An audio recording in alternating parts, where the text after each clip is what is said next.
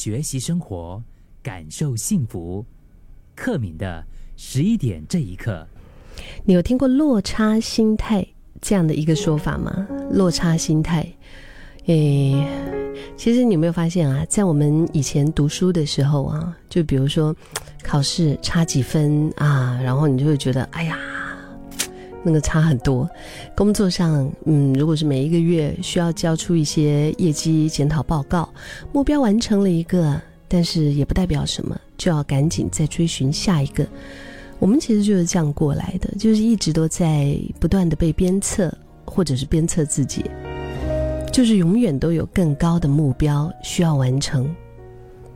可是我们却很少聚焦在自己究竟累积了多少的收获上面。刚我提到的这个落差心态，其实说的就是我们在意的是自己跟目标之间的落差。比如说，我现在要完成某一个梦想啊，嗯，然后呢，我看到现在的我跟啊 那个梦想之间的那个距离、那个落差，我就会觉得啊，我 我好像一事无成的感觉。就哪怕已经达成了什么，还是会觉得自己不够好，就会否定自己，没有办法感到满足。因为我们用的，我们拿的，是以这个与理想的差距来衡量自己。拥有这种落差的心态，就会让我们在鞭策下进步，但是同时也会因为我们没有办法感到满足。就是哪怕你已经取得了很棒的成就了，时间久了，仍然会产生一种匮乏感，就是。我不知道我做了什么，我不知道我自己达成了什么，我只知道啊，我还有很多都没有做到，我还有很多都还没有达成。你是不是也是这样？但是如果我们反过来，我们能够拥有收获心态，诶，那么快乐就会一直存在，因为我们知道自己随时都在成长和进步。什么是收获心态呢？我们就是专注在我们成长了多少，专注在我们自己进步了多少，专注在我们得到了什么，专注在我们有什么收获，我们实际完成了什么，我们获得了什么样的经历，然后呢，我们就看回去，跟出发点的那个差距来衡量自己。我们不是用这个我们的 我们现在的我们跟梦想之间的差距来衡量自己，那个我们会看到很大的落差，对吗？但是我们现在反过来，我们看回出发点那个时候的自己，我们与出发点的差距来看我们，来衡量我们自己，啊，你就会发现很不一样呢，真的，就是拥有这种收获心态。我们当然还是会在鞭策下进步，可是却因为我们专注在自己的收获上，因此也取得了很棒的成就，也同时获得了满足。就比如说，哎，可能在呃与你同龄的这个 呃这一代人啊，你跟他们比啊，可能有一些是呃已经呃。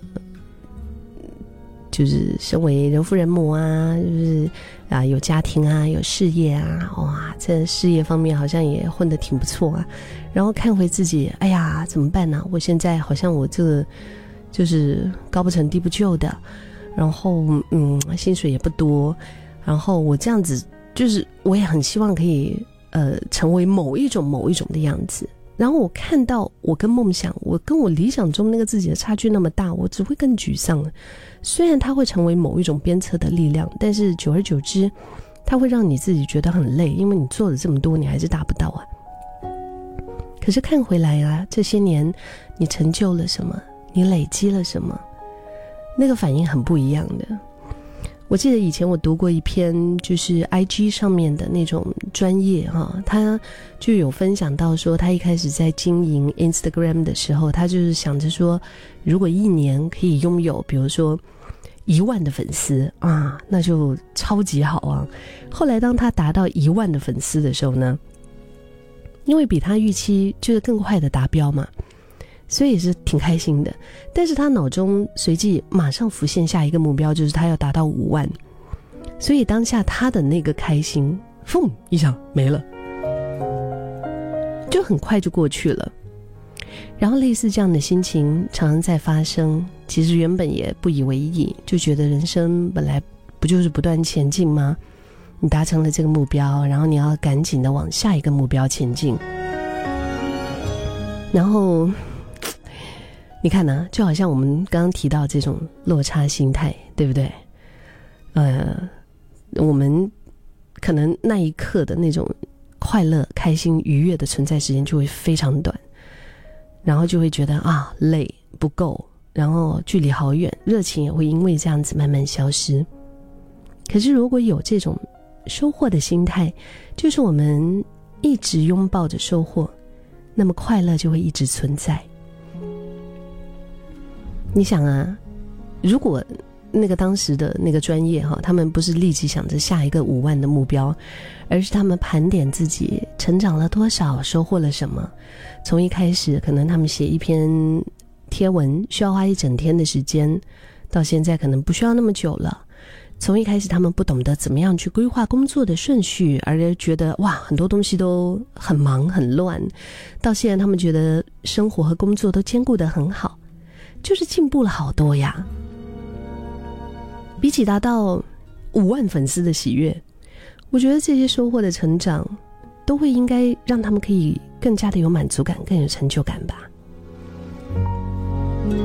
是不是？就是还可以持续不断的去回顾这些改变，然后也知道未来的自己会持续的更精进。同样都是不断的进步，我们可以拥抱成功，也可以同时让快乐一直存在。换作是我，像是我自己哈，有时候我也常常一不小心落入了落差心态里面。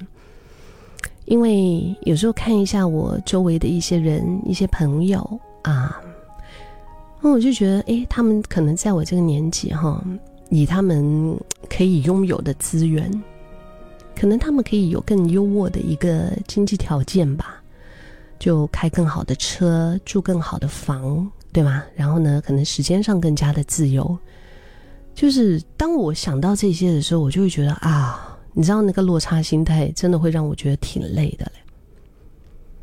但是如果我一看回去，就比如说，哎，二十年前的我，那个时候你不要说我现在站在台上主持啊，我连站在人前讲话我都会害羞，我会害羞的，就是会发抖。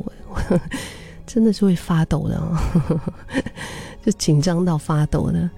然后，嗯，那个时候可能也不大有经济能力，也不知道怎么样存钱啊。就就是当我看回那个时候出发的那个我，在跟我现在的相比，我觉得我收获了好多，真的收获了好多好多好多。而且同时，这样子一想，我的心情就高兴多了。同样的事情。我们换一个方向来思考，你没有发现负能量马上变成了正能量了？